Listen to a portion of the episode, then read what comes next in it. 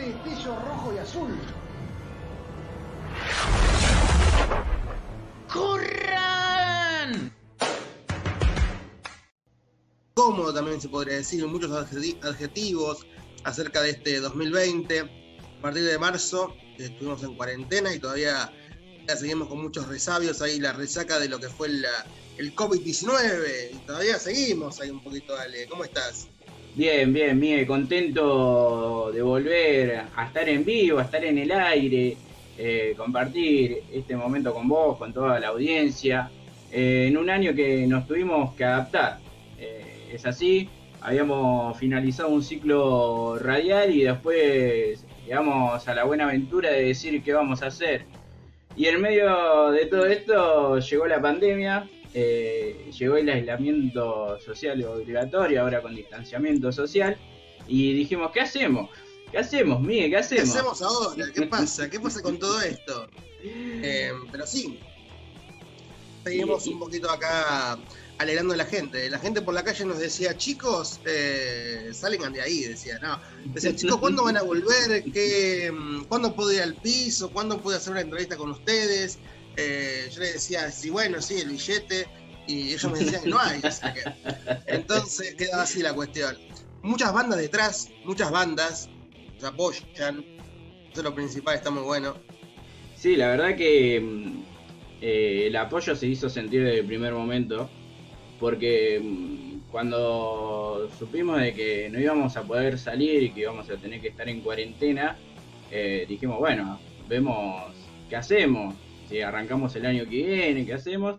Y las bandas empezaron a mandar mensajes que querían alguna entrevista, que querían promocionar su nuevo disco, un nuevo tema que estaban por tocar. Y bueno, fue gracias a ello que dijimos, bueno, vamos a salir al aire igual, con los recursos que tengamos, con, eh, con el poco conocimiento que tengamos, vamos a salir, vamos a intentar eh, de seguir estando presente, así que fue también un impulso de ellos que nosotros hoy estemos al aire y hoy estemos saliendo en vivo, Miguel. Sí, obviamente. Acá ya tenemos saludos de Ivo, de Enterrock, ahí manda saludos. Grande, Ivo. Ahí, así que un gran saludo. Un, un 2020 que para Ivo de Enterrock también fue muy fructífero porque pudieron hacer un montón de cosas ellos. ¿Viste? Pudieron ir a, a tocar a lugares que por ahí pensaban que nunca iban a poder ir, conocer gente nueva, Sí, la verdad que los chicos de Under Rock eh, también tuvieron todo un cambio estructural y sin embargo eh, le siguieron dando eh, pelea, se fueron a grabar a Ramaphonic. hicieron un buen recorrido a pesar de, la pandemia, así que estamos muy orgullosos por todo lo nuevo que se va a venir en Under Rock y bueno, nosotros no queremos anticipar mucho porque ellos todavía no lo dieron a conocer y nosotros no se lo vamos a spoilar, Miguel. Claro, jamás, jamás, jamás. Así que un gran saludo a Under Rock, a toda la gente que está del otro lado ahí, que eh, creo que hay como saluditos para ahí, pero no, no vamos a romper la, sorpresa. Pero pueden ser saludos buenos o pueden ser saludos malos, ¿viste? Para decir, chicos, ya está. Ya Cumplieron un ciclo, se de hinchar, ya está. Denle espacio a gente más joven, ¿viste? Siempre pasa eso, ¿viste? Que vos cuando entras sos joven y después ya Después, después de un año de radio, como que envejeciste más de lo normal. Era, como, la política, ¿viste? Entrás y salís con 30 años más. Es así. Eh, bueno, muchos muchos sponsors, ¿viste? Los sponsors nuestros así nos, nos dicen, tenés que decir esto, y nosotros decimos no. Nosotros decimos lo que nosotros queremos, ¿o no? Sí, o lo que nos sale. Porque a veces queremos decir cosas y no nos sale.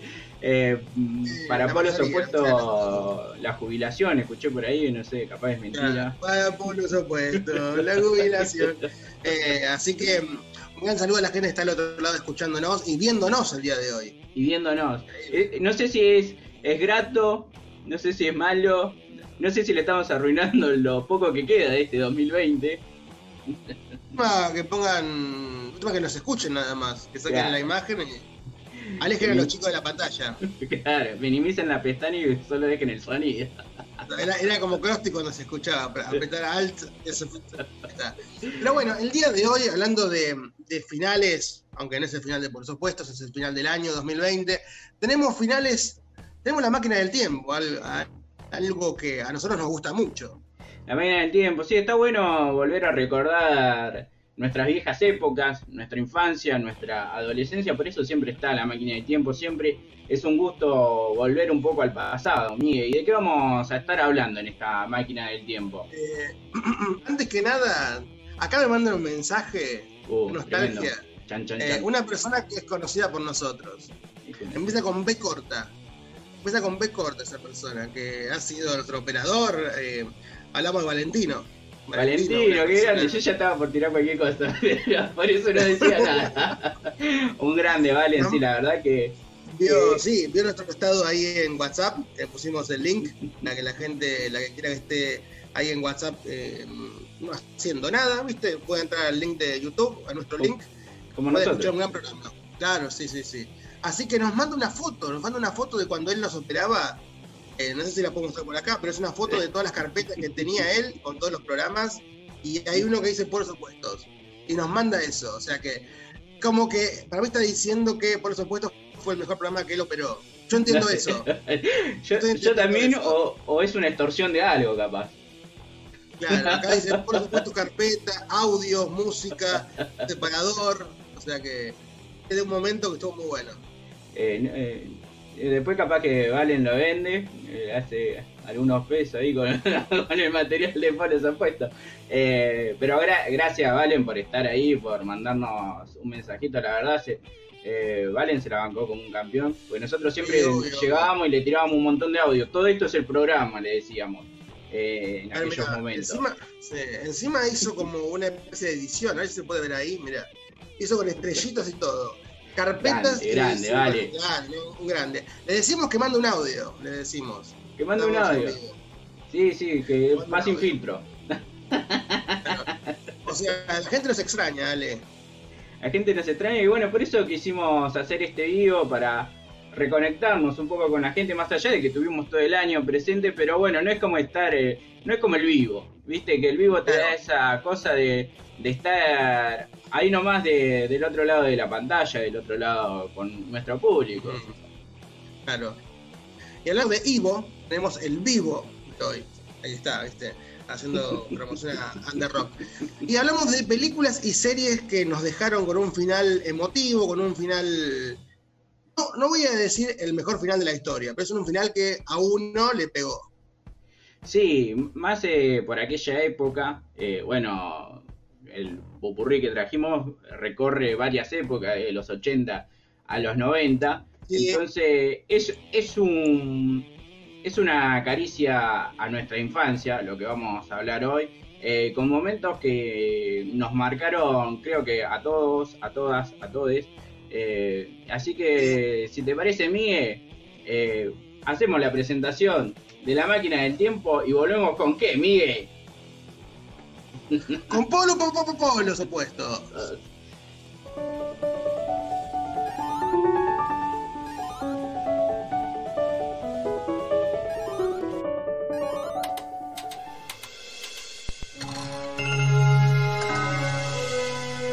La máquina del tiempo. La más fuerte que no te escuche.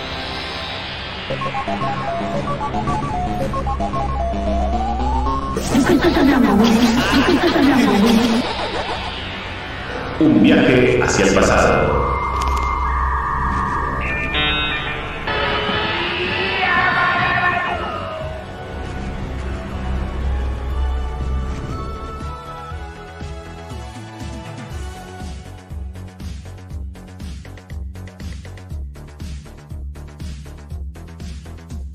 Y mientras esperamos que Valentino mande el audio ahí incriminador, eh, empezamos de lleno, empezamos con la... Pero, año 1997. ¿Qué, estaremos, ¿Qué estaríamos haciendo en aquella época? Y 1997 eh, yo creo que estaba jugando un picadito en la calle. Yo estaba, creo que estaba comiendo una picadita en mi casa. eh, Saltando alguna que otra zanza. Claro, claro. Salí de ahí, maravilla. Em, tenemos que hablar de La vida es bella, una película que en su momento, yo creo que incluso hoy es catalogada para adultos, se podría decir, ¿no? Porque trata muchos temas importantes y en un contexto determinado. O sea, no es una película por ahí para que em, los chicos la vean, tal vez, tal vez, porque tiene Eh, toca temas muy fuertes, Ujú. aunque, aunque en un modo humorístico en un punto. Tenemos que hablar de esta película que es del año 97 y cuenta sobre mm, el holocausto judío, o sea, cuando eran prisioneros privados de su libertad los judíos, después eran masacrados ahí en los campos de concentración en Alemania, en Alemania nazi. Y tenemos un protagonista, que es Guido el padre. Guido, padre y tiene un hijo. O sea, ellos Ujú. dos están en un campo de concentración en ese momento. Y entonces el padre trata de que el hijo no sepa de qué, qué está sucediendo en ese momento. O sea, hace como un juego. Claro, sí, sí. en realidad lo que intenta hacer el padre es eh, presentarle toda una fantasía a su hijo eh, para que no se dé cuenta que han sido eh, presos de su libertad, o sea, han sido secuestrados y han sido metidos en un campo de concentración con todo eso lo que conlleva y toda esa realidad fuerte intenta de ser ocultada por el padre. Tremenda película, gran película, La vida es bella. Sí, sí, sí, sí. Eh, así que el padre le hará creer al chico que toda la película, eh, toda la película que es algo ficticio, es algún juego que tienen que encontrar eh, un montón de cosas para ganar un tanque de guerra en realidad, porque al chico le gustaba el tanque de guerra. Exactamente. entonces el padre le decía, era un concurso para ver quién podía ganar. Eh, y sin embargo, bueno, al final de la película vemos que eh, todavía el chico nunca no sabe lo que pasó en realidad. Ni siquiera en el final de la película el padre se anima a decirle la verdad. Claro, sí, hasta el, el chico, la película termina y el chico piensa que fue todo un juego. Porque al finalizar la película se termina subiendo al tanque, es- que es lo que él deseaba, junto con, con la madre. Claro, así que mm, tenemos al protagonista que es el padre y también al hijo. Sin embargo, al final, como bien decís Ale, aparece la madre, que también estaba presa, pero estaba en la parte de las mujeres. Eh, Sí. El tema que la madre, sí, la madre nunca, nunca toma papel protagónico. No, no, la verdad que es... eh, lo que pasa es que la película es muy larga, entonces tenemos toda una primera hora eh, donde nos cuentan la relación que tiene Guido con, con su mujer y luego toda la, se- eh, la segunda parte de la película ya nos muestra la relación de Guido con, con su hijo y, y toda, todas esas cosas cómicas se podría decir que hacía Guido eh, para, para ocultarle la verdad a su hijo. Eh, es una pena que no podamos pasarlo por una cuestión de, de copyright, para que no nos bajen el video, pero seguro que muchos han visto esta película y muchos la recordarán. En aquel momento cuando entra el alemán a explicar cuáles son las reglas del campo de concentración, entonces Guido eh, empieza a interpelarlo a este alemán y empieza a decir que todo era un juego, que toda, que todo era, que todo lo que decían eran las reglas del juego, o sea que no podías llorar, no te podías quejar y todo eso, era parte del juego, así ganabas el tanque. Así que me parece bárbara la película porque mezcla ese sentido humorístico con lo que en realidad está pasando con ese holocausto. Claro, y está, muy- está bueno también el final que como una vuelta de tuerca, porque uno piensa lo más probable es que el hijo se vaya con el padre cuando vienen los aliados, si querés. Pero al final es como que da vuelta con respecto a la madre. Que nadie va a pensar que justo iba a aparecer la madre y por ahí el hijo y el padre, como que iba a haber una separación ahí. Ujú. Sí, sí, eh, sí, la película que te hace llorar en, en ese final, yo creo que se te cae alguna que otra lágrima o se te acongoja un poco la garganta y no es COVID. pero, eh, Claro, pero es una película muy emocionante. Miguel, antes de seguir recordando finales, eh, nos siguen llegando audios eh, y no son los audios de la, de la municipalidad, ni audios de ningún abogado, ni nada por el estilo. Son audios de gente que, que nos quiere, por lo menos eso es lo que refleja. eh, o, o no están mintiendo. Ah, eh. seguro. Así que si te parece vamos a escuchar eh, el saludo que nos deja los, los de la banda de Espectro Arcano que también pasaron este año eh, por polos opuestos. Hola, les habla Adrián de Espectro Arcano, el cantante. Quería mandarle un gran saludo a los chicos de Polos Opuestos por la mano que le dan a todas las bandas y el excelente programa de radio que tienen eh, de parte mía y de toda la banda. Les mandamos un gran saludo, lo mejor para que terminen este año y que empiecen uno mucho mejor, muchachos. Y nada, muchísimas gracias por todo y Dios quiere que el año que viene nos veamos personalmente. Les mando un gran abrazo de rock y felices fiestas, muchachos. Ahí pasaba Adrián de eh, Espectro Arcano, eh, un grande, un grande. Me acuerdo todavía eh, una de las anécdotas que nos dejó en aquella entrevista, que debido a un, en una de sus salidas, eh, en una noche de tormenta, había caído un rayo, un estruendo tremendo, y que no se acordó cómo llegó a la... Futuro 1 y que no se acordaba cómo llegó a las otras 10 calles. Dijo que hizo 10 cuadras, eh, pero no se acordaba cómo las hizo. y bueno, el, el alcohol produce cosas como esas. Eh, alejen la botella de, de los chicos, chicos. Ahí está. Acá mandan, acá tenemos un montón de saludos hablando de, de audios. Eh, Ivo está mandando audios a lo- eh, mensajes a lo loco. Un grande, Diciendo, está de, el Gracias por todo. Sí, gracias por todo. Estamos acá reunidos escuchando algo. Dice, muy bueno el programa, dice. No nos debe estar escuchando entonces. No, pero se confundió el programa y está escuchando otro. Un gran saludo, eh, un genio, un genio que se le cumple los sueños de a poco y cada vez va, va a ser más fructífera la carrera.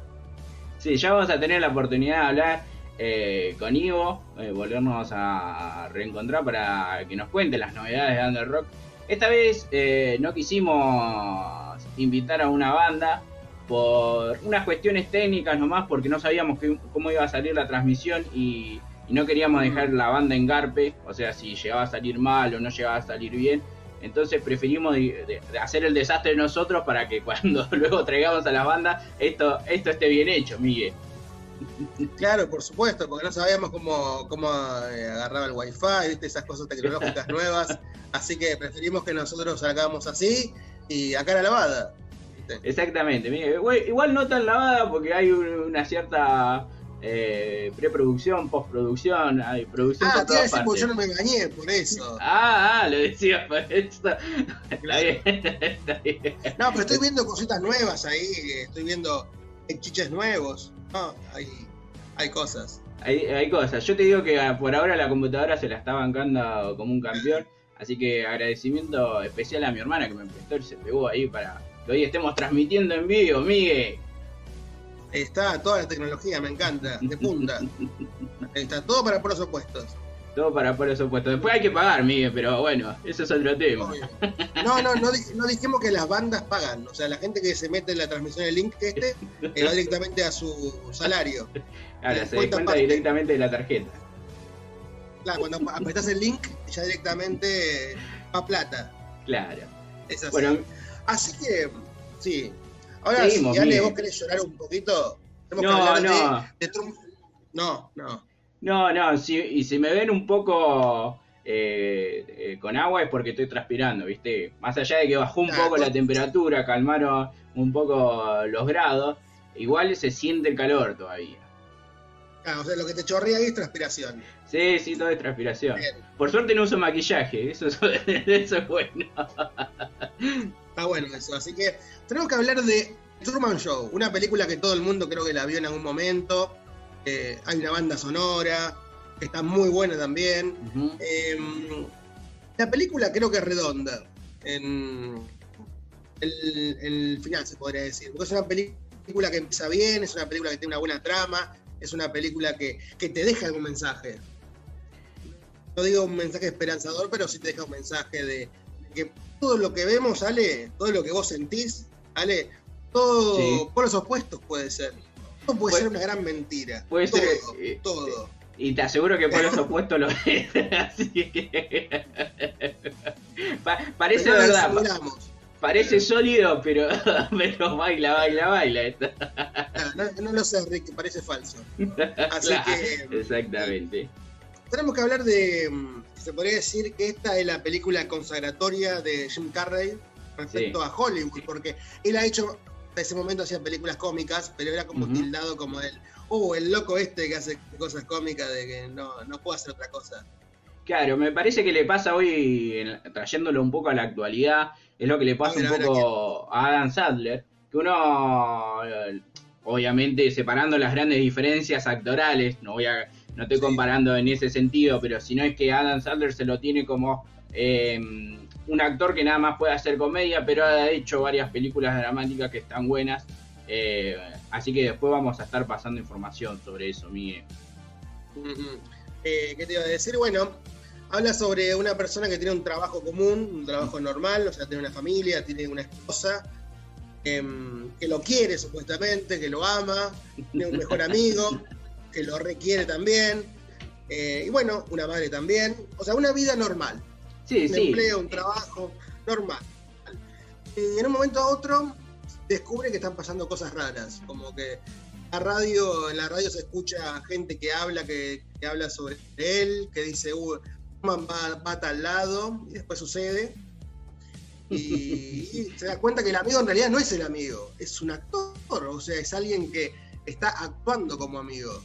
Claro, sí, de a es poquito, todo, de a poquito, todo un montaje. Claro, y de a poquito, de a poquito él te va diciendo, ¿qué pasa acá? ¿Qué pasa acá?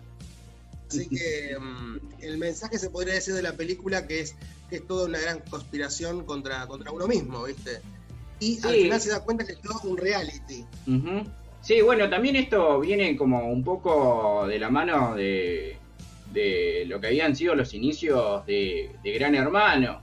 Y en ese Mm. sentido sale como esta película donde uno se pone a plantear luego de terminar ver la película, que es una patología psicológica, eh, la patología eh, de Truman se llama, que uno piensa que lo están filmando lo está o es parte de algo ficticio. Sí. Y lo bueno que al final, lo bueno que al final él se da cuenta que es todo, es todo mentira, pero no quiere vivir esa mentira. O sea, él, él quiere escapar de esa mentira y quiere buscar algo nuevo. O sea, en un momento hay una persona que aparece que es la el genio, se podría decir, el que creó todo esto, y le dice, Truman, que vos no te puedes ir porque... no te vayas, Truman. Claro, Truman, ¿qué pasó ahí? Y Truman en vez de decir, bueno, me quedo con mi vida normal, todo eso, dice, bueno, me quiero ir. Agarra, agarra la puerta y se va. Y sí, a- a- abre esa puerta, termina eh, de subirse a ese barco, navega hasta el horizonte y se encuentra que Mm. todo es una cosa de cartón y bueno, abre la puerta y mm, también es un poco, se podría relacionar con la anterior película. Eh, era una mentira disfrazada para ocultarle la realidad. Claro, claro. y También se podría decir que es una metáfora el chocar con ese, ese muro, con ese cartón, que es chocarse con la realidad. Ujú.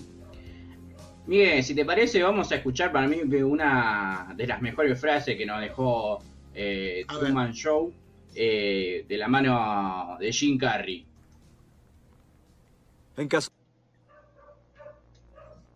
Aguanta, ahí va, ahí va de nuevo porque.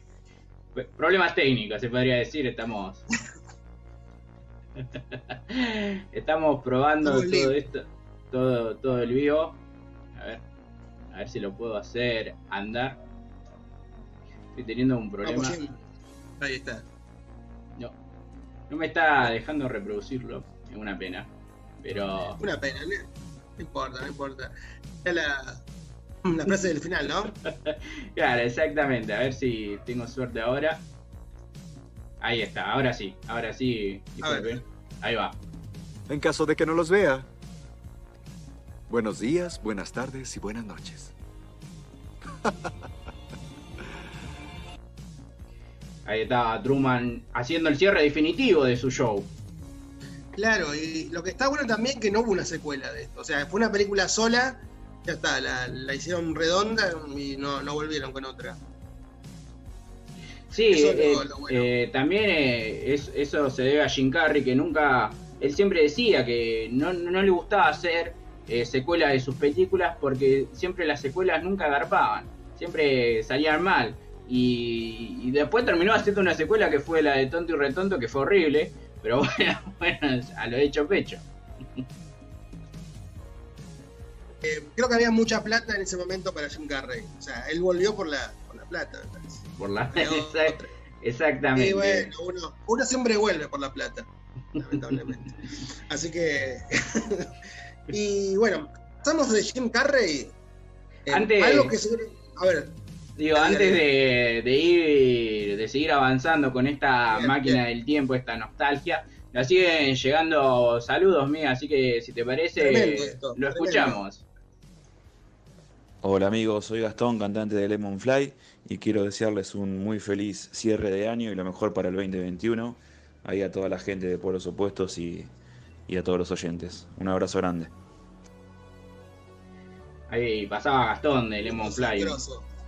Eh, Lemon Fly, que tampoco lo pudimos tener este año, la verdad que eh, a veces se nos complica eh, en el tema, vamos a contar un poco el tras, el detrás de Polos Opuestos, es que nosotros siempre hacemos todo lo que salió en este año fue todo grabado, haciendo un falso vivo, eh, por el sentido de que no teníamos los requerimientos técnicos para salir en vivo y también porque queríamos ofrecerles a las bandas que salían al aire eh, lo mejor Claro. de, lo mejor de nosotros que eh, ya que iba a ser transmitido por YouTube que sea un buen video que sea de buena calidad y así lo vinimos remando hasta que hoy salimos en vivo Miguel Hasta que hoy la.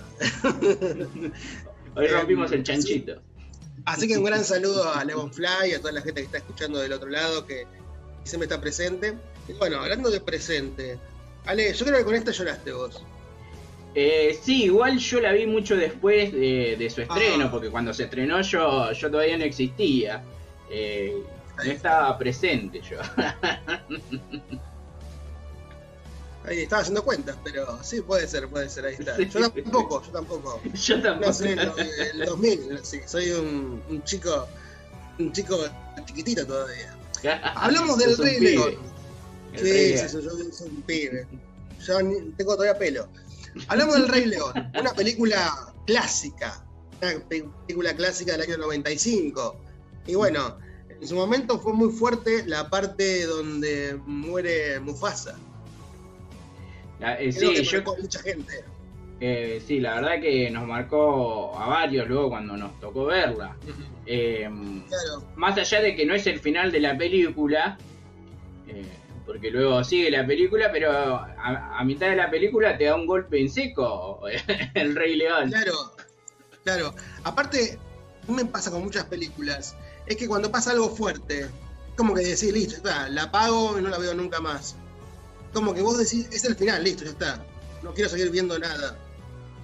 Y sí, y, uy, te voy a ser sincero, Miguel. A mí nunca me cayó bien Simba. Siempre, Simba. siempre, no, no, no sé, algo, algo en su personalidad no me gustaba. Me caía muy bien Mufasa, a diferencia de eso, me caía muy bien Mufasa y siempre lo golpeé a Simba por la muerte de Mufasa. La verdad, todo fue culpa de Simba. No, eh, yo creo, yo creo que me pasa lo mismo, a ver si vos coincidís por ahí no, o por ahí sí. Me pasa lo mismo con Dragon Ball. Creo que está. Mufasa, Simba y está Goku y Gohan. Creo que a mí Gohan nunca me cayó bien. Y Simba tampoco, porque eran como, o sea, los padres eran como más fuertes, más, eh, la vivieron, la pelearon, tienen experiencia y todo. Y los chicos como son re caprichosos, como que, ah, sí, yo hago lo que quiero y todo eso. Y como que Simba tiene una, correlación con, Simba y Gohan. Pero es cierto, Simba nunca, nunca me completó. Es cierto eso. No, yo creo que luego de la zafa la película y la sostienen, es una gran película en sí, en su conjunto, pero luego de la muerte de Mufasa, yo creo que la incorporación de Pumba y Timón eh, le dan esa comedia que nos levanta el ánimo tras un golpe duro como la muerte de Mufasa. Claro, es cierto, es cierto. Timón y Pumba es como que aparte de la canción es re, linda. Tampoco la pasamos Sí. porque por derecho de copyright. Tampoco- tampoco, esa tampoco. Ta- Tachala de la lista. Claro, claro. Y además también el combo de, em, de la traición del hermano, ¿viste? De, de Mufasa. También eso le da como un- una mezcla ahí rara que eh, vos cuando la ves por primera vez decís fuerte, fuerte, es fuerte. Sí, eh, y, y otra cuestión es que mm, eh, todo lo miramos de reojo a Scar, pero estaría Mm. bueno saber qué lo llevó a Scar a, a ese punto. O sea, porque capaz nosotros no conocemos la historia de la familia. Nosotros conocemos Claro. es- ese momento. Capaz que eh, Mufasa en su momento lo cagaba a palo Scar Fue cuando malo. eran pequeños. Entonces Claro, nosotros, claro. nosotros nos quedamos con la buena onda de Mufasa, pero no sabemos por qué Scar está tan trastornado. Lo que es cierto, lo que es cierto que lo ponen a Mufasa como el, el gran león, el lindo, el, el grandote, y a Scar como el, el que es malote, ¿viste? Como que algo hizo. sí. Ya lo ponen así. Es como que ya vas sabiendo cómo, cómo es cada uno. ujú. Eh, también otra cosa, bueno, el Rey León está lleno de momentos épicos. Me parece que eh, cuando vuelve a aparecer Mufasa en esa nube y que Simba, eh, no sé, tomó a- agua estancada y empezó a ver cosas. Ayahuasca, ayahuasca. Claro. No, no sé qué, no sé qué le dio Rafiki, no sé qué tenía en ese palo Rafiki, pero bueno, le pegó duro a Y Simba Ramírez era medio, era medio y empecé a imaginar toda una nube y entonces aparece Mufasa diciendo, me has olvidado Simba, me has olvidado. ¿Tenía la, tenía la misma voz o está cambiada la voz? No, está cambiada La por un tema de, de copyright. Claro, claro. Y sí, sí es cierto. Después cuando vuelve en la nube es como que lo incita a Simba, lo convence y lo impulsa a decir, bueno, hay que volver acá. Y sí. Eh, si te parece, Miguel, eh, vamos a escuchar, creo que una de las mejores lecciones eh, que nos dejó el Rey León de la mano del querido mono Rafiki. Sé lo que tengo que hacer, pero si regreso tendré que enfrentarme al pasado. Y he estado huyéndole desde hace tanto. ¡Ay! ¿Por qué hiciste eso? No importa, está en el pasado. Sí, pero me dolió. Oh, sí, el pasado puede doler. Pero según lo veo, puedes o huir de él o aprender. ¡Ah! ¿Ves? ¿Y qué es lo que vas a hacer? Primero, te quito el bastón. No, no, no, no, no, no, mi bastón. Oye, ¿a dónde vas? Voy a regresar. ¡Eso! ¡Anda! ¡Date prisa!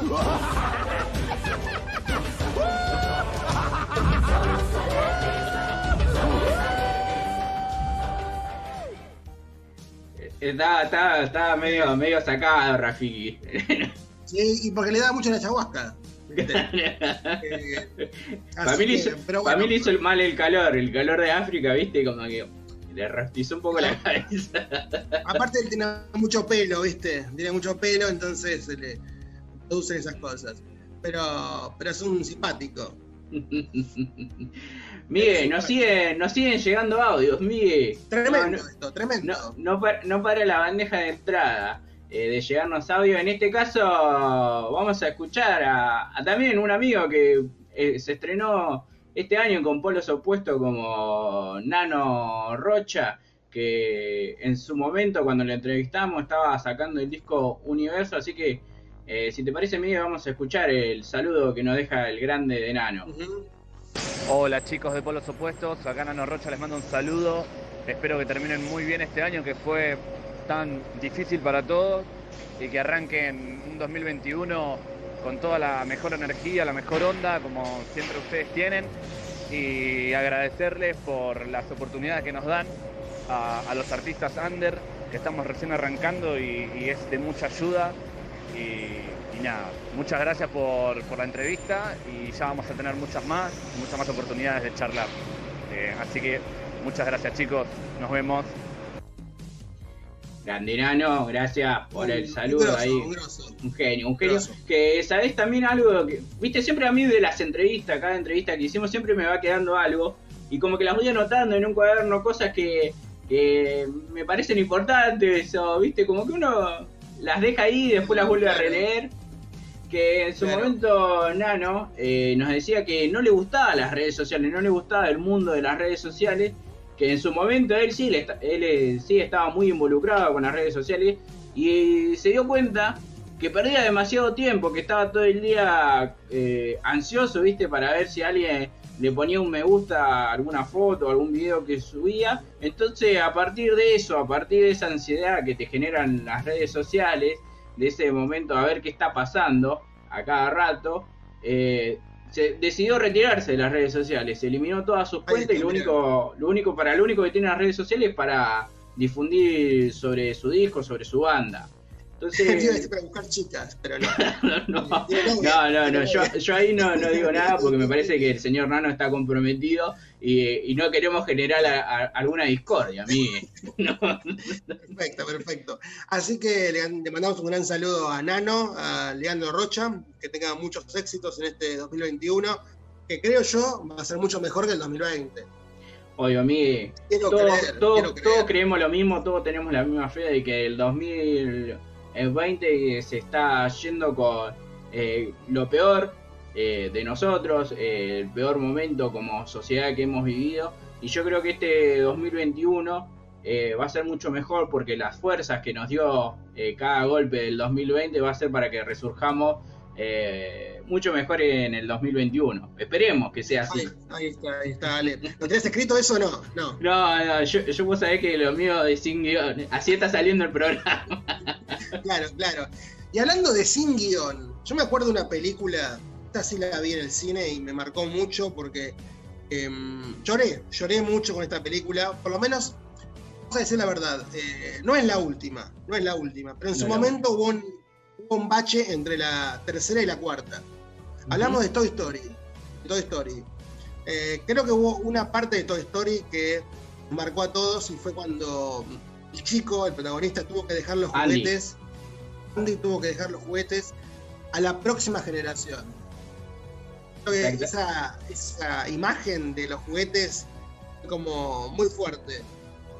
Muy fuerte. Sí, eh, la verdad yo creo que eh, todo el universo de, Toy Story de primer momento eh, nos dieron nos dieron grandes momentos de felicidad, de risa y yo creo que las dos últimas películas fueron un golpe a lo emocional, a, nuestro niño interior, niño, niña, niñe, eh, porque en ese momento que Andy dice, bueno, ya está, hasta acá, hasta acá llegué, pero la tristeza no viene de la persona, ¿no? no es que te da tristeza de por qué Andy deja los juguetes, sino te da tristeza de la mirada de los juguetes perdiendo eh, a su compañero, a su amigo, que ellos sí estuvieron toda la vida con él. Claro, claro. Eh, acá dice, adiós vaquero. Es la frase icónica que, eh, con la que Woody, el juguete más amado por Andy, protagonista de las primeras tres películas, se despide para siempre de su dueño. La escena final de Toy Story 3 es una punzada al fondo del corazón. Un resumen perfecto sobre lo que es crecer y despedirse de la niñez. El recuerdo más hermoso, puro e inocente que tenemos jamás. Eh, el grupo de juguetes de Andy, comandado por el vaquero Woody y Buzz, un clásico, son donados a una nueva dueña el adorado niño que los amó durante tantos años, que creció e irá a la universidad. Así que es una escena icónica de despedida. Sí, eh, es, un momento donde eh, Woody, para mí el principal es Woody, porque en el sentido que fue el primero que estuvo con Andy, los demás eh, fueron llegando después. Entonces Woody es el que más eh, siente esa pérdida. Y además lo peor, lo peor de todo es que, más allá de que estamos spoilando el final, pero bueno, eh, no importa, porque me imagino que ya la mayoría lo, han visto, es que también en la última película, en la cuarta película que vendría a ser la definitiva, además de Woody de perder en la tercera a Andy, eh, también pierde su última conexión que tenía con sus compañeros juguetes. Eh, y entonces da por destruida totalmente la infancia, la infancia nuestra, que, lo vimos crecer en el sentido de que eh, desde que Woody era el líder de los juguetes hasta que llegó Buzz Lightyear y se empezó a desencadenar toda esta historia de juguetes. Y quién no pensaba en aquel momento cuando la vio que los juguetes que teníamos, que ahora ya no sé a dónde, a dónde irán a, fueron a parar, eh, tenían vida propia. Claro, yo la, vi nuevamente la cuarta y creo que saqué la conclusión de que eh, Woody también maduró. Lo que el dejar a los juguetes fue como un, madurar. Creo que fue como. Él también hizo lo mismo que hizo Andy. Yo al principio lo veía como incorrecto, como cómo vas a dejar a los juguetes por una, una mujer o por lo que sea, ¿no? Tu amor. Pero es como madurar en un punto, ¿no? Como que, bueno, eh, yo tengo una vida y, y es, es debatible igual, es debatible. Sí, sí, pero creo que obvio, lo obvio. mismo- Eh, pero creo que lo- hizo lo mismo que hizo Andy en la tercera película. Creo. Sí, sí, sí, e- es, igual. Eh, Imagínate, bueno, en ese sentido, eh, los, los juguetes en la tercera pierden a Andy y después en la cuarta pierde, pierden a Woody. Y lo peor de todo para mí, que es reemplazado por un tenedor, Woody. Yo digo, todo bien, pero no sé, le hubieran puesto, hubiera preferido un muñeco de trapo, pero un tenedor. No, pero, era lindo, era lindo. ¿Cómo era el nombre? No me acuerdo ahora. Eh, Frosty, Frosty, Frosty, una cosa así me parece que se llamaba. Sí, algo así, algo así. Y me acuerdo que en su momento eh, lo ponían al tenedor en, en las grandes empresas así de hamburguesas, hasta que un momento una, una nena, me parece, el tenedor le sacó, le pinchó el ojo o algo así y lo sacaron a partir de ese momento. Ah, Pero hasta ese mirá. momento era muy divertido. Era muy divertido él. Com- Claro. Complicado el tenedor, bueno, fue acusado de intento de intento de homicidio, así que no sé si va a aparecer en la próxima en la próxima franquicia. Está en la cárcel ahora. Está cumpliendo condena. Eh, le, mando, le mandamos de nuevo un saludo a Ivo, que la verdad que Ivo nos está haciendo el aguante como un campeón, porque nos está mandando, nos está llenando de mensajes y la verdad eh, que es una caricia al alma porque eh, laburamos para que todo esto, todo lo, todo lo que habíamos planificado salga bien o lo mejor posible. Lo que están viendo y lo que están escuchando es nuestra mejor versión. Siempre va a haber cosas para mejorar, siempre va a haber cosas eh, para seguir puliendo. Pero bueno, queríamos dar en este cierre del 2020 lo mejor. Acá, hablando de, de mensajes, se están llenando de mensajes. Acá aparece el audio de Valentino. No sé qué estará diciendo. Eh, no sé qué, qué habrá dicho. ¿Lo puedo poner acá o no? Sí, sí, Puede. ponelo, subí, subí el volumen, ponerlo en altavoz a ver si podemos llegar a escucharlo. Tengo miedo de ver lo que va a decir. Está chequeado esto. A ver. Hola, por supuesto,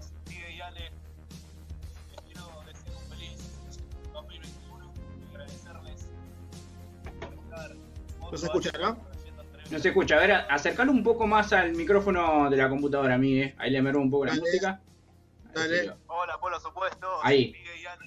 Subilo, subilo un poco más al celular. 2021 Subilo. Levantalo, digo. estar Ahí. otro año haciendo entrevistas exclusivas, artistas independientes y muy buena música. Les mando un saludo grande y los sigo escuchando el año que viene.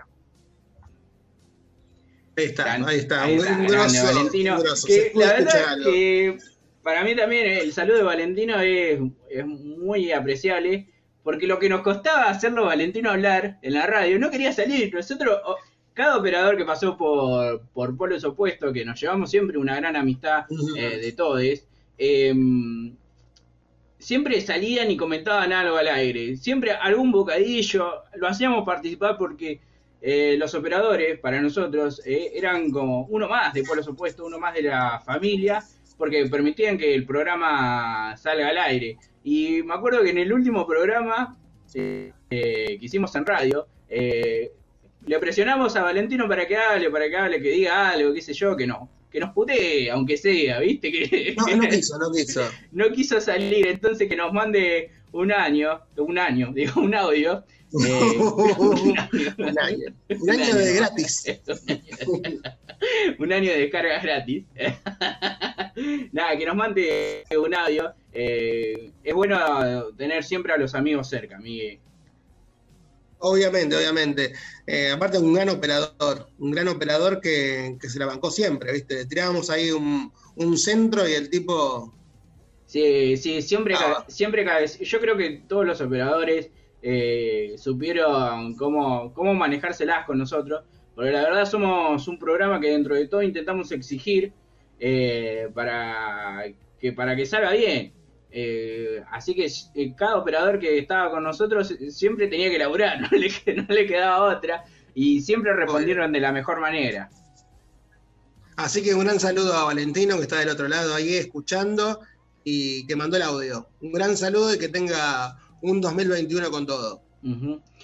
Bueno, Miguel, eh, si, si, te parece ya engancho el próximo saludo porque también eh, este era un programa más allá de hacer una especie de final, una especie de, eh, de, despedida, también queríamos reunirnos con y encontrarnos eh, con las bandas que están del otro lado, con los oyentes que están del otro lado, y entonces nos siguen mandando audio. Así que si te parece, Miguel, vamos a escuchar lo que nos deja Gasti, Gasti, Gastón de Pólvora. Hola, ¿cómo están todos? Soy Gastón Núñez, cantante de Pólvora, y quería desearle un buen final de año y comienzo del próximo a todos los que hacen polos opuestos, que siempre nos han abierto las puertas para mostrar nuestra música. Hemos tenido entrevistas muy divertidas, siempre la hemos pasado muy bien. Eh, así que bueno, un abrazo grande para todos y esperemos que el año que viene sea un poquito mejor que este, que nos encuentre más seguido y que podamos disfrutar un poquito más de, lo que nos gusta hacer, todos, tanto los medios como los músicos y en general. Un abrazo grande para todos. Ahí, ahí pasaba Gasti de Pólvora, que Pólvora también en este año eh, de pandemia, de cuarentena, también sacó disco y, y, estuvieron tocando. Yo creo que cada dos por tres metían una transmisión en vivo ahí por Instagram, así que siempre la rompían, siempre la mejor. Yo creo que eh, la entrevista de Pólvora es una de las entrevistas más largas que hemos tenido. Creo que ha durado como una hora y media. Sí, larguísima, eh, larguísima. Larguísima, porque eh, Gasti saltaba con, muchas cosas, con muchas anécdotas, y también nos enteramos, nos enteramos que es coleccionista de sombrero, que eso, que eso no sabía. Mira, sí, sí, sí, no lo sabíamos. Habrá que ver si, si era sombrero y también gorra o solamente sombrero. Le vamos a preguntar bien. un día le podemos regalar una gorra de pueblos opuestos. Obvio, obvio. Eh, siempre. Eh, última, que la pague y. claro, claro, claro, Nosotros eh, la presentamos por las redes sociales como que la regalamos, pero en realidad la están pagando. es así, es así. Y ahora pasamos a la, parte de la serie, sale. Eh, Exactamente, Miguel. veníamos hablando de películas, pero también hay series que eh, nos marcaron épocas, nos marcaron momentos, y creo que una de esas series, eh, para mí, uno de los mejores extraterrestres eh, de la década del 80. ¿Qué onda? claro. Me quiero comer ese todo ese, ese, ese es nuestro querido Alf con resaca. no hay problema. Era, lo que había de la copia de Alf. Claro. Eh, antes de seguir, eh, permitime leer un poco lo que nos manda Ivo y dice, es admirable lo que están haciendo, la producción, los videos, la calidad, las ideas y todo, muy copado.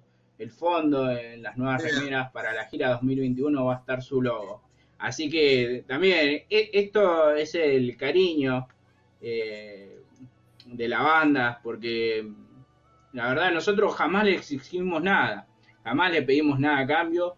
Eh, siempre las bandas que salen, eh, nosotros les damos el espacio porque eh, laburan, laburan un montón y a veces no tienen lugar a donde difundir. Y por eso también se abrió este espacio de pueblos opuestos allá por los principios del 2016, Miguel. Sí, lo que está poniendo Ivo es increíble, así que te mandamos un gran saludo porque es es lindo, es lindo. Porque es como que todo el trabajo que hacemos eh, tiene una, un ida y vuelta. Sí, eh, por lo menos eh, las bandas quedan conformes con, por lo menos con las entrevistas que hacemos por, con, la, con las producciones que intentamos de meterle, más allá de que nos gustaría mejorarlo, pero bueno, le damos creo que el 100% de nuestra esencia y por suerte las bandas también eh, nos devuelven eh, en ese sentido, Miguel. obviamente, obviamente. Y vamos de lleno ahora a una serie que todo el mundo conoce. Hablamos de Alf.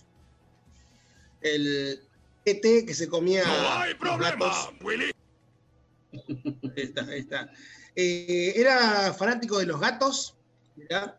Y venía del planeta Melmac, que después fue destruido o no sé qué, qué había pasado con, con ese planeta, porque al final, bueno, da una vuelta de tuerca eh, la serie. Tenemos que hablar Sí. que es una Te serie. digo, te digo cómo fue destruido, eh, ver, porque eh, soy muy fanático de Alf. El planeta había sido destruido porque todos al mismo tiempo enchufaron la secadora de pelo, entonces cuando Ah, se quisieron ahí secar el pelo, el planeta se autodestruyó.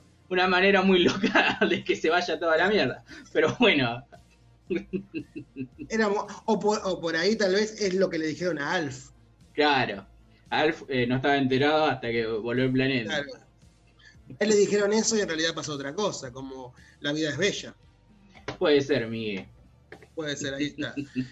Bueno, tenemos que decir que es un programa eh, producido por la NBC desde el año 1986 y tuvo cuatro temporadas al aire, pero de repente, de un momento para otro, desapareció. Y lo loco fue que el último programa eh, no fue cómico, no fue tan cómico. Tuvo como un, final inesperado, un final eh, que a todo el mundo le impactó. No porque fuera malo o bueno, sino porque eh, termina con, con algo inesperado. No algo propio de una comedia, tal vez. Sí, yo creo que, bueno, a veces las comedias tienen este momento irruptivo de, de pasar o de hacer algo dramático, eh, pero yo creo que en ese momento todos nos quedamos con la boca abierta diciendo no puede ser que esto esté ocurriendo. Y bueno, para no hacerlo misteriosamente hay que decir que Alf es contactado por sus hermanos y que los- supuestamente lo iban a venir a retirar. Entonces Alf queda ahí en el intermedio y decir, bueno, ¿qué hago? ¿Me vuelvo con mi familia? ¿Me quedo con la familia que me adoptaron, que me encariñé tanto? Eh, y no sabía qué hacer, pero luego de pensarlo bien dijo, bueno, vuelvo con, con los que son como yo. Y en ese momento en que está por ser eh, llevado por su familia, cae el gobierno estadounidense, los militares, y entonces impiden que Alf abandone la Tierra. Eh, fue muy debatido el tema de que Alf se vaya con sus coterráneos, se podría decir, en vez de quedarse la gente de la Tierra. Pero bueno, es algo que tomó él No hay interiormente. problema, O sea, Willy. Ahí está, ahí está. Y seguía diciendo eso. Eh, es, es lo, Eh, es lo único ¿qué te que no nos pueden censurar. claro, claro. Tomen, tomen, tomen. Eh, ¿qué te iba a decir? Bueno, al final lo que sucede en el capítulo final que él es contactado, como bien decís vos, por coterráneos de él, porque supuestamente estaba en una nave, una nave que Ujú. habían sobrevivido al, al accidente de su planeta. Claro. Entonces él dijo, bueno, me voy con ellos, perfecto. Y le dan una coordenada para contactarse con ellos para que lo vengan a buscar y de allí lo agarraban y se lo llevaban a otro lado. Eh, sin embargo, como decís vos, eh, termina el episodio con un continuará, pero continuará cuando él es acorralado por el, por el FBI o por la policía, lo que sea. Y termina ahí la serie. Y la gente dice, bueno, va a tener una quinta temporada, va a seguir, va a seguir. Sí, Era lo que esperábamos todos. Claro, claro. Sin embargo, no sigue la, la serie. No sigue por problemas de presupuesto. Así que la gente dice, ¿ahora qué pasa? Y Sin ahora embargo- que pasa es que no le querían pagar al que hacía de Alf. Claro, claro. No le querían pagar. Así que bueno, eh, lo que hacen es con ese final tan, tan raro, tan impactante, es hacer una película, explicar todo. Se llamó Proyecto Alf. La película. Sí, eh, tuve la oportunidad de verla horrible, la película, mu- muy mala. Perdió su. Bueno, pasaron 10 años casi de, de- de- de que terminó la serie y se hizo la película. Y entonces ya había perdido ese humor, ya había perdido eh, esa espontaneidad que tenía Alf que te podía sorprender con, con cualquier cosa. Claro. Y además no estaban los Tanner, ya no, no existían los Tanner, y le quitaba un poquito ese de, de cercanía la serie. Ujú. Así que bueno, quedó en la nada, quedó rara la película, porque no fue como un continuará de la serie, pero no, no tuvo ninguna relación la misma, o sea, no hubo una relación muy fuerte entre la película y la serie. Hubo un- una fuerza que vos digas, bueno, vi la serie completa y me, da, me dan ganas de ver la película. No, como que quedaron como separadas. la película por un lado, la serie por otra. Sí, además de, de eso es que ni siquiera se nombra y se menciona o aparecen eh, los Tanner, la familia Tanner, Claro, no aparece Willy, no aparece ni el chico, ni nadie, no aparece nadie. Suertudo, no aparece suer- suertudo. no aparece suertudo, güey. Que ahí, bueno, dice que, eh, por Alf le puso a su gato suertudo. Así que... Claro, claro. Eh, yo creo que Alf en el fondo era muy bueno, era bueno. sí, sí, era, era un buen extraterrestre. Era, es como el tío borracho de todas las fiestas. Está parecido a ese. ¿Viste? ¿A quién, ¿A quién no le gustaría tener un Alf? Claro, claro. Sí, mientras no tengas gatos, está todo bien, porque ahí te los, te los agarraba y te los manducaba. Pero bueno, yo creo que mm, dentro de todo, el final de la serie, de- por lo menos tuvo un final impactante, Sí, tuvo un final abierto. muy Y- abierto. Y bueno, y nos quedamos ahí. Eh, le mandamos saludos también a Camila que está ahí mandando mensajitos, comentando, dice aguante polos opuestos y under rock. Así que gracias Camila por seguirnos, por bancar esta hora de programa. Y todavía, todavía, todavía tenemos para rato. De acá hasta las 12 de la noche. Claro, de última copiamos esto y lo pegamos. Claro, después se vuelve a repetir. ¿Viste? Era como, era como la serie, ¿viste? Primero te la pasaban un horario y después te volvían a repetir el capítulo a otro horario. Era, era como un continuado de esto. Era continuado. Pero bueno, em, le mandamos un gran saludo a Alf. Por ahí está viendo. Sí, sí, nos está viendo, nos está escuchando. eh, así que no sé, no sé en qué parte estará, no sé si estará conviviendo con los Tanner. Bueno, con, la- con los que quedaron de Tanner, porque hay que decir que el actor eh, que hacía de Willy eh, murió, eh, Murió, eh, murió. murió el año pasado. No, el anteaño pasado murió. Eh, también le hemos hecho un programa homenaje, así que debe estar por ahí, por YouTube seguro que debe estar. O ya la- por algún Ah, lado. pensé que Willy estaba por acá. Digo, ¿qué No, pasó? no, no, no, Ah. todavía no tenemos, eh, todavía no, no pagamos el pack premium para transmitir al más allá, así que Claro, claro. A mí lo que me hubiera gustado de la serie de Alf, ¿sabes qué sería? Hubiera sido. ¿qué hubiera sido, Miguel?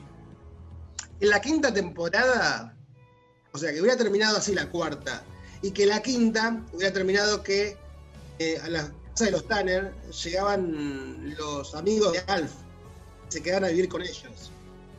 Ya eran demasiado extraterrestres, me parece. Y que Alf tuviera algo con Ronda y tuvieran un hijo. Estaba buenísimo eso. Hubiera sido mu- muy extraño, pero en el mundo, en los multiversos posibles, todo se puede dar, Miguel. Y hablando todo podía, todo de cosas que se dan, eh, se siguen dando los saludos. En este caso, nos llega un mensaje de la Sandía de Newton, otra gran banda que no, no pasó este año por polos opuestos, pero sí lo hemos tenido en el aire, es un crack. eh, todos los chicos que laburan ahí en la Sandía de Newton. Así que, Miguel, si te parece, lo escuchamos. Ahí, ahí va, ahí va, ahí va. eh. Puede fallar, dijo. y falló. Hola amigos de Pueblos Opuestos, hola Miguel, saludo para toda la gente que está escuchando ahí, un abrazo grande de parte de, bueno, de la gente de la Sandía de Newton, que nada, espero que, termine, que se termine este año y que empecemos un año 100 veces mejor. Nada, de contarle a todos que los esperamos este viernes 22 de enero en Bar El Rincón, en Rincón 1330 en San Cristóbal. Vamos a estar tocando junto a La Suprema y a Mr. Spike a partir de las 20-30 horas.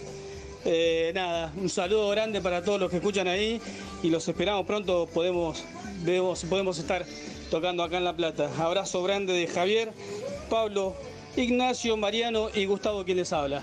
La Sandía de Newton, un abrazo para todos. Ahí está, grande Javi de la Sandía de Newton. Eh, la verdad, así que más que hecha la invitación eh, para este 22 de enero. Eh, Vamos a intentar de estar cubriendo el show, por lo menos vamos a estar haciendo una entrevista a los chicos de cara a lo que va a ser el recital. Ahí está, me, encan- me encantó, me encantó. Eh, un saludo a los chicos de la Sandía, muy, muy lindo, muy linda la invitación y muy lindas las palabras tuvieron con nosotros, así que, y nos queda, nos queda lo, lo mejor, ¿viste? Cuando vas a una fiesta y te queda la parte de lo dulce, Claro. La, la parte más rica. Es raro que lo dulce no sea rico. ¿viste? Que vos digas. To- todo depende, todo depende. O sea, a mí tiene que ser dulce puro. No me gusta el tema de lo agridulce. Viste, esas cosas que combina. Eh, no, No, a mí tampoco. A mí tampoco. eh, no sé, algún, algo dulce con limón, viste, con alguna fruta rara, qué sé yo. No, me gusta lo tradicional. A mí, si yo voy a una fiesta, me puedes dar un pote de dulce de leche que yo me quedo conforme. Ahí está, me gusta. Me gusta, ya está. O un paquete Eh, de pepas. Unas pepas buenas. Claro, que ¿Cuál tenga tenés? membrillo. no, como las que tengan algo. no como las que vienen en el súper. Hay algunas que no tienen nada, que tienen como, eh, no sé, que son cosas raras, glacé, no sé qué tienen. Bueno, eh, tenemos una serie que creo que todo el mundo vio, por más que no te guste el deporte, por más que no te guste el fútbol, creo que en algún, mo- algún momento de tu vida la, la escuchaste nombrar. Tiene dos nombres. En realidad tiene un solo nombre original, pero nosotros la conocemos con otro nombre. Tenemos que hablar de supercampeones. Exactamente, mi tremenda, tremenda serie que todavía sigue Sí, estando sí. presente. la- la- es como, viste, pasan cada tanto tiempo o cada tanto mundiales, viste, y vuelven a reversionarla la serie. Claro, en realidad su nombre original fue el Capitán Tsubasa. Claro, exactamente. Ac- Bueno, hoy en la actualidad eh, se, se llama así. Eh, no, no la han cambiado por los supercampeones. Pero bueno, yo me quedo con los viejos supercampeones de aquella década del año 1983, de la década del 80, cuando se estrenó la primera versión de los supercampeones con Oliver Atom, Benji Prime, Steve Huga. Mira, me acuerdo más o menos todos los nombres, me voy acordando ahí, me van apareciendo en la mente. Había un brasilero también, el, el Eh, tipo grande ese. Los hermanos Carigoto estaban ahí. Corioto, Corioto, ¿no? Los hermanos Corioto. Los hermanos. Después Tremendo, está, el, peladito, ¿viste? Que era. mm, Sí, que no ¿Cómo jugaba nada, pero bueno, tenía que ocupar un 11, entonces, viste, lo ponía. Claro, claro, claro, claro. Eh, una serie que nació en el año 1983. Se transmitió hasta el 1986. Es increíble. Después llegó a, a la Argentina. Yo cuando era chico yo pensé que se transmitía en ese mismo momento. Y no. No. No. Pa- pasa, pasa eso que a nosotros nos Pasa, llega mucho pasa. después. Basta, sí.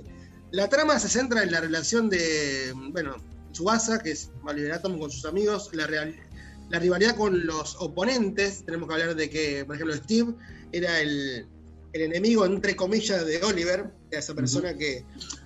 Igualmente tenía varios enemigos al principio. Estaba Steve, después estaba. Eh, ¿Cómo es el. Ay, el, el arquero, ¿cómo era? Benji Price. Benji Benji. Benji. Que en su momento al principio era como el, el malo, Benji. Después, claro, bueno, sí, sí, tiempo- como que, mm, viste, Oliver eh, le caía mal a todos y bueno, después se los va haciendo amigos de él, viste, es una onda también, un estilo Goku, viste, que primero todos son enemigos, pero luego de los enfrentamientos eh, terminan convirtiéndose en amigos.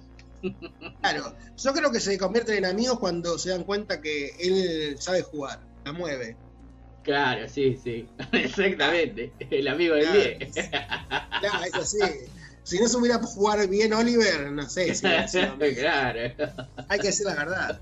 Hay que decir la verdad eso. Y bueno, y llegamos al momento final de Supercampeones. Y vos me dirás, ¿cómo termina Supercampeones? ¿Cómo termina bien? Supercampeones? La ¿Termina verdad, porque eh, hay que decir que no, no la llegué a terminar nunca a ver a la serie. Porque los capítulos eran re largos. Yo creo que un partido te duraba casi toda una temporada, por lo menos 10 capítulos, tranquilamente. Claro, y la cancha Era era, era larguísima. el partido más largo del mundo. Claro. Acá tenemos que decir que hay una hay un mito muy, muy grande con respecto al último capítulo.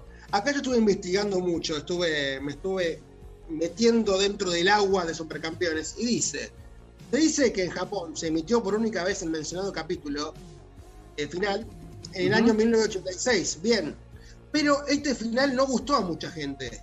O sea, ¿Qué tenía hicieron- el final? Claro, como este final no gustó a mucha gente, eh, los creadores dijeron, bueno, vamos a hacer otro final, porque no le gustó a la gente. Así que fue eh, eso. El final del capítulo se llama Un gran sueño, donde Oliver, luego de ser atropellado por un camión, sobrevive gracias al balón que tenía en sus manos.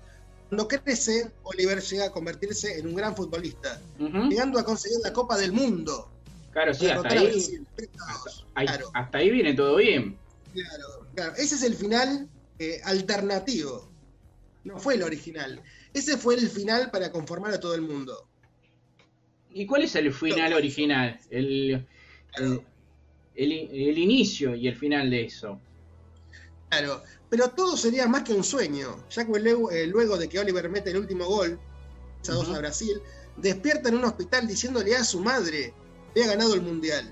El detalle es que él no tiene piernas, se las perdió cuando era chico y recién estaría despertando del coma tras el trágico accidente.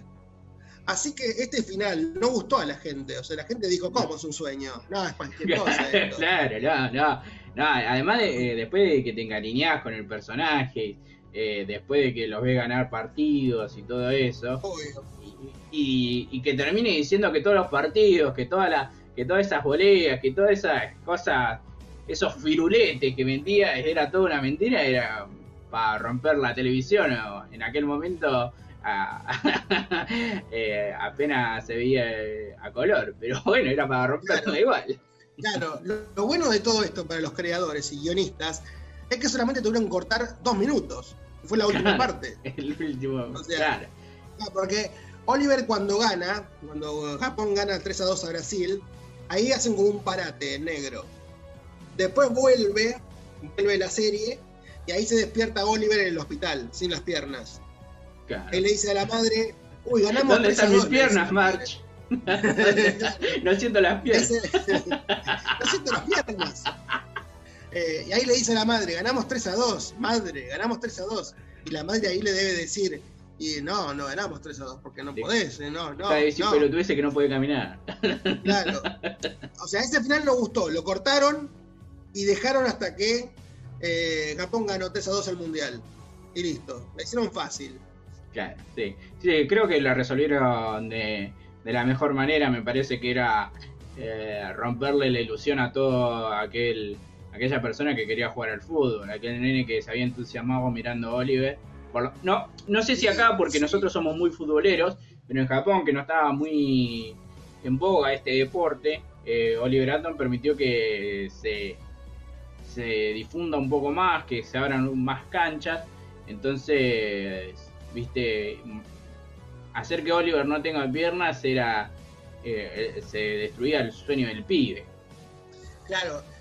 También hay que decir que en, Asia se, se, se tienen esos finales, esos finales agridulces. Como que siempre pasa algo, no llegan al sueño, no pueden lograrlo, eh, la vida es así difícil. O sea, en Asia siempre se tornan los finales como, como, no, re- como más reales de lo que te ponen en Hollywood por ahí. Acá mm, Gustavo Omar Rossi nos manda aguante polos opuestos por muchos años más. Eh, obvio, esto, esto va a seguir hasta que alguno de los dos deje de existir en este plano terrenal. Así que Qué feo, qué feo, Ale, qué feo. esto, esto va para no rato. tengamos Porque, piernas. No, es- es- esto va para rato porque ni los de arriba ni los de abajo nos quieren. Así que vamos a seguir acá. Claro, los de, aba- los de abajo nos agarran las patas. Y Eh, bueno, un gran saludo, un gran saludo a Rossi.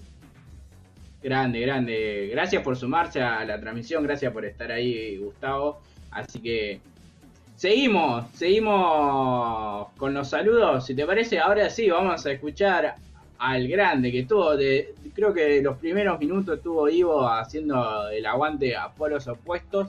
Así que vamos a escuchar lo que nos tenía que decir el genio de Ivo de Under Rock. Hola amigos, ¿cómo están? Acá Ivo, cantante y guitarrista de Underrock. Eh, quiero mandarles un abrazo grande a la gente de Polos Opuestos ahí y felicitarlos por el trabajo que hacen todos los años, por apoyar a la movida Under y por estar ahí dándole la mano siempre a toda la gente que necesita. Que tengan un próspero año nuevo y nada, felicidades. Un abrazo grande, grande, grande, grande y saludos a toda la gente que está del otro lado ahí. Grande, Ivo, grande, gracias por, por estar siempre presente, porque cada vez que, eh, que se nos ocurre algo, que tenemos que hacer algo, siempre Ivo, igual que muchas bandas. Siempre está ahí, siempre está ahí. Y la verdad que también eh, Ivo mete grandes movidas solidarias, así que para el que que no sabe lo que hace, yo les recomiendo que pasen por su Facebook ahí de Ivo the Rock, eh, que siempre está dando una mano. Y eso, la verdad, lo, lo rescato. Ujú. Acá estoy viendo, vale, 83 minutos hace que estamos eh, en vivo, ¿puede ser? Puede ser, Miguel, puede ser. 83 Eh, minutos. 83 minutos Mirá, y YouTube todavía no nos dio de baja. Eso quiere decir que estamos haciendo las cosas bien o YouTube no le está interesando lo que hacemos. Así que, pero más allá de. Más allá, YouTube.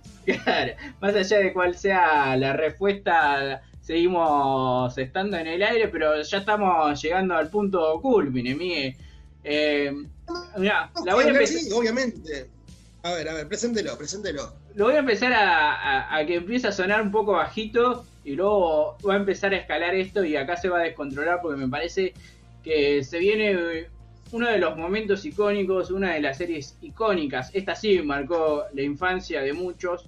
Eh, una serie que mm, creo que la vieron varias generaciones, eh, tanto los grandes como los chicos pudieron disfrutar de todo esto, así que Miguel, esto empieza a sonar de esta manera.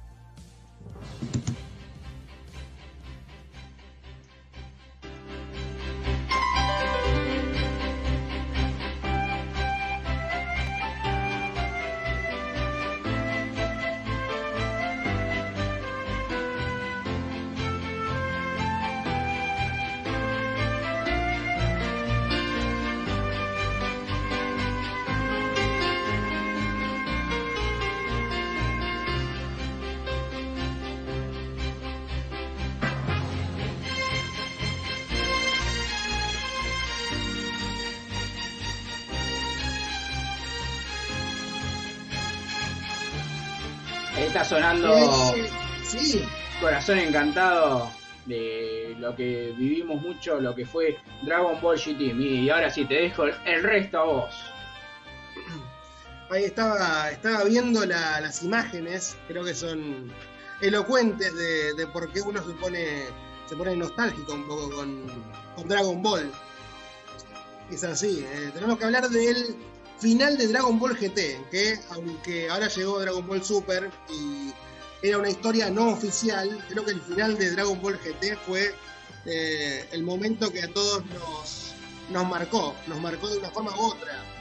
No solamente la canción del final, eh, sino todo lo que sentimos en ese momento.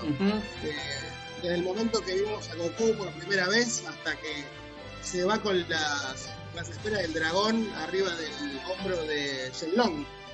Creo que Sí, fue. de, de que lo vimos a Goku ahí combatiendo con la patrulla roja, pasando luego por Piccolo Daimaku, luego los Saiyajin, luego Freezer, Majin Buu, Cell, eh, un poco de todo y el culmine. Sí, obviamente, obviamente. Hablamos de un capítulo llamado Hasta siempre Goku, que se Yo estrenó creo- en yo creo que- en el año 99.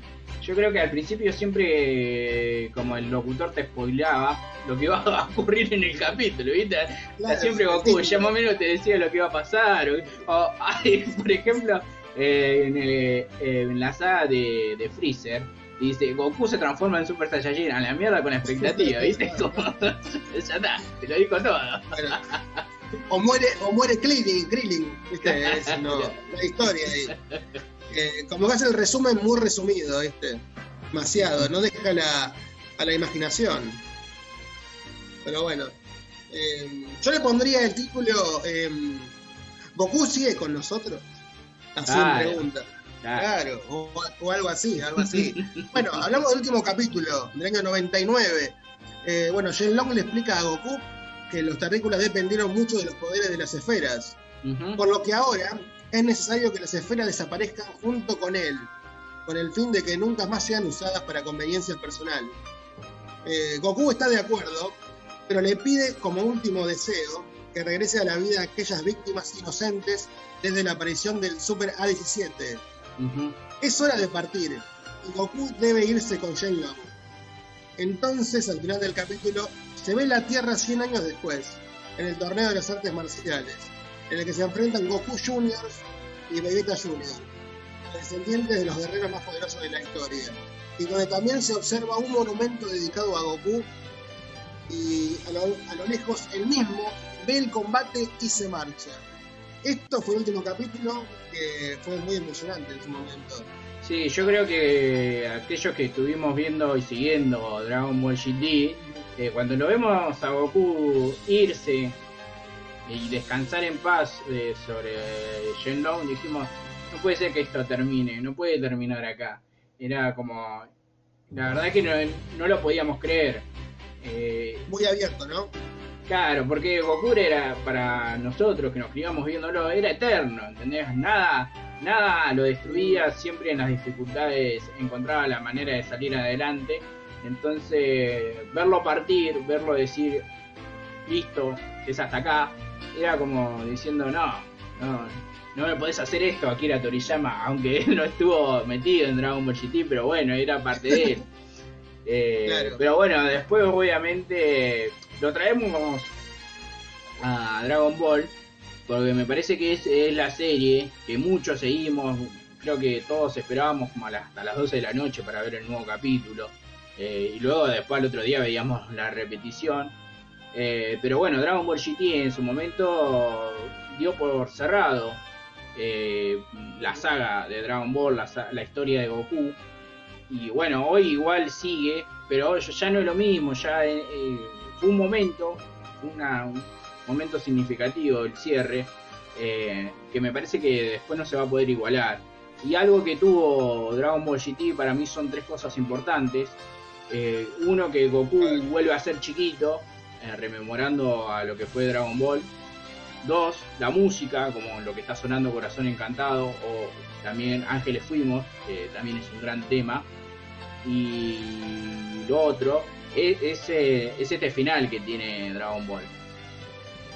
Yo creo que además de la música, son las imágenes que, muestra esta música. O sea, desde el inicio hasta el final. Creo que eso hace que la canción tenga otro, otro marco, ¿no? Como que la canción te hace acordar de, un momento que tal vez no te acordabas, pero cuando viste esta imagen, te acordás al toque. Ujú.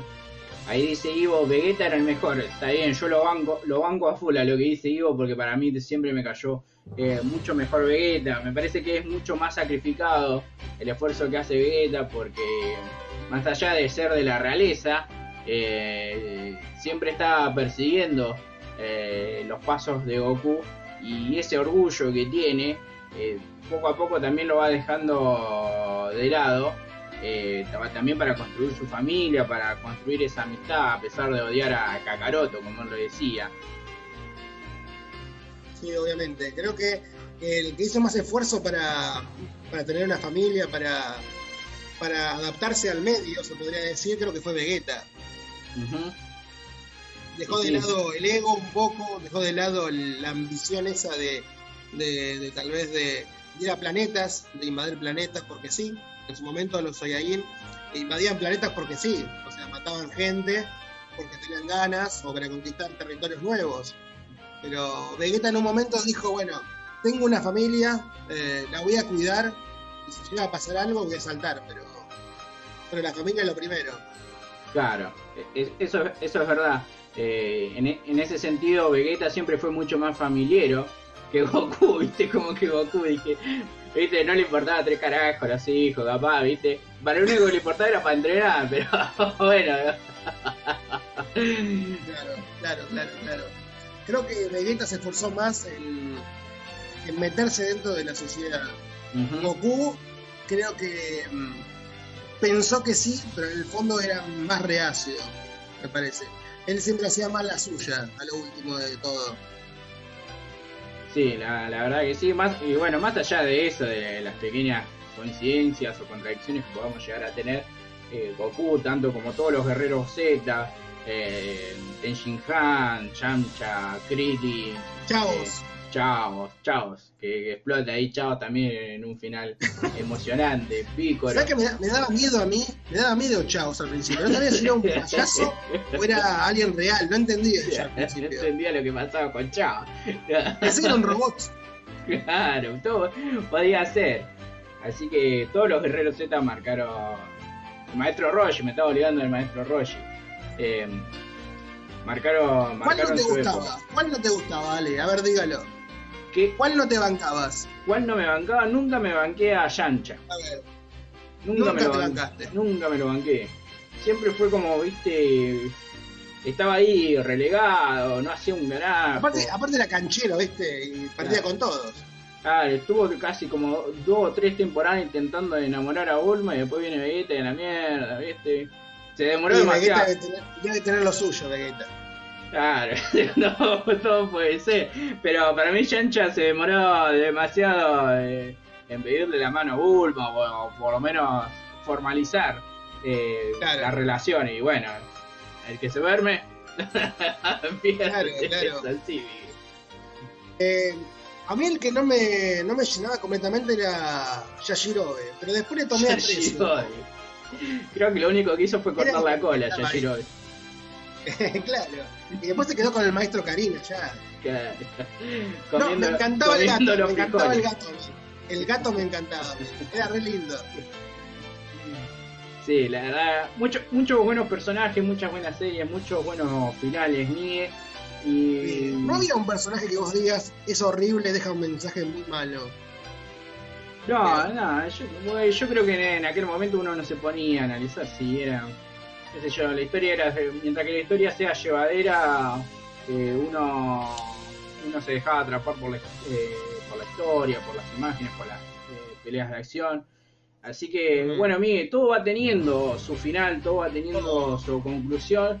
Y este 2020, hoy 30 de diciembre, eh, ya no está, ya no está diciendo chao este 2020, un 2020 duro, eh, que fue para todos, la verdad, tanto económicamente, la salud, eh, pero sin embargo creo que le dimos pelea.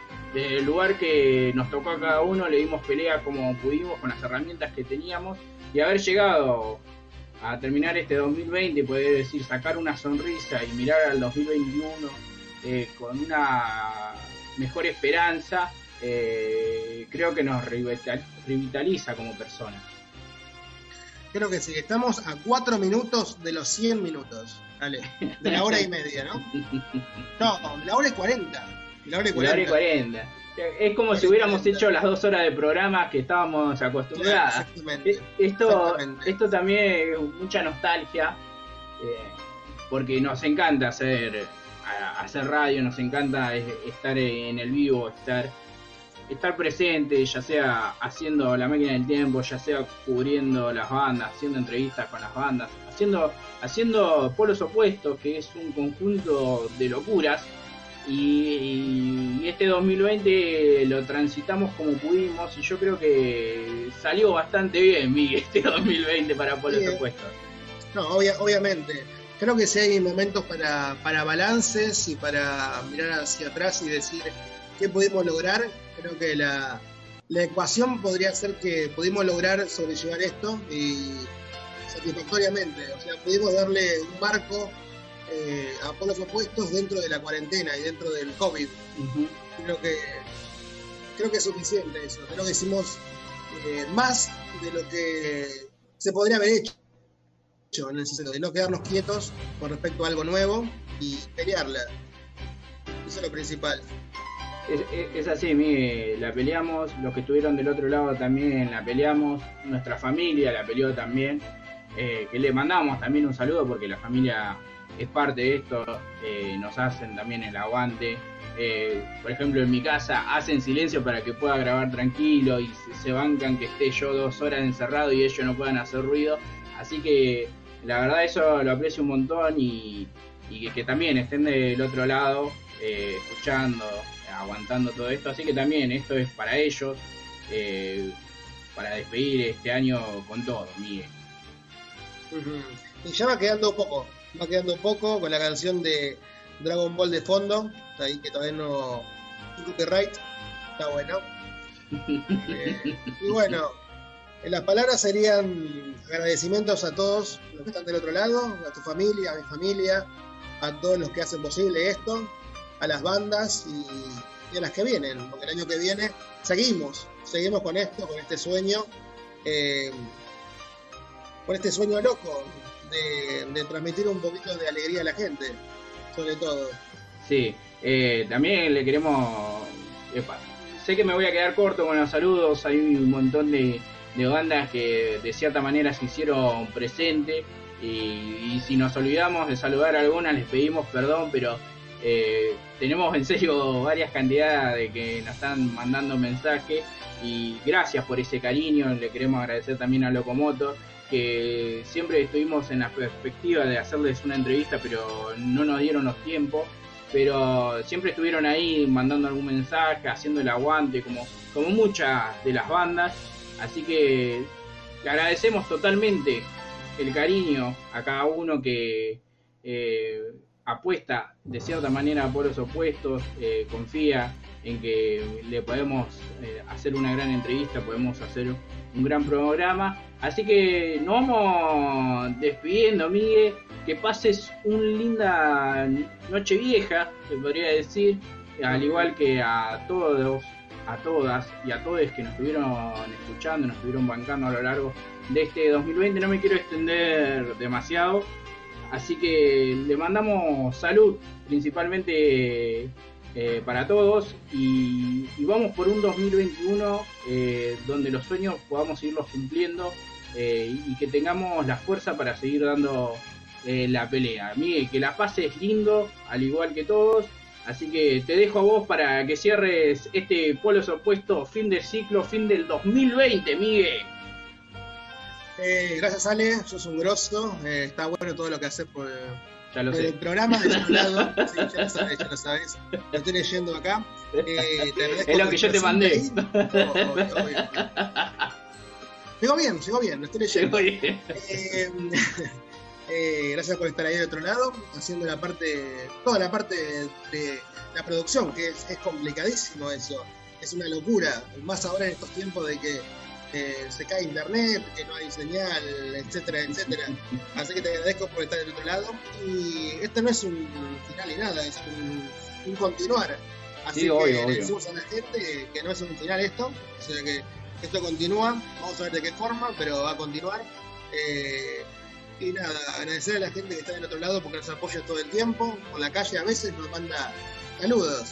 Veces nos dice, chicos, polos, polos, polos. Dame la billetera. Así que si la gente quiere escuchar un, un buen programa, gente buena onda, eh, eh, alegre, divertida, que nos siga escuchando nosotros porque cada día vamos a traer, eh, vamos a traer mejor material, mejor producción, mejores bandas, mayor cantidad de bandas, mayor cobertura eh, de Wi-Fi. Un gran saludo a la gente. Sí, sí, obvio, obvio, obvio. Un gran saludo a la gente que nos apoya y da todo por nosotros y, y está del otro lado ahí escuchándonos. Así que más que, más que nada agradecidos por todo el apoyo.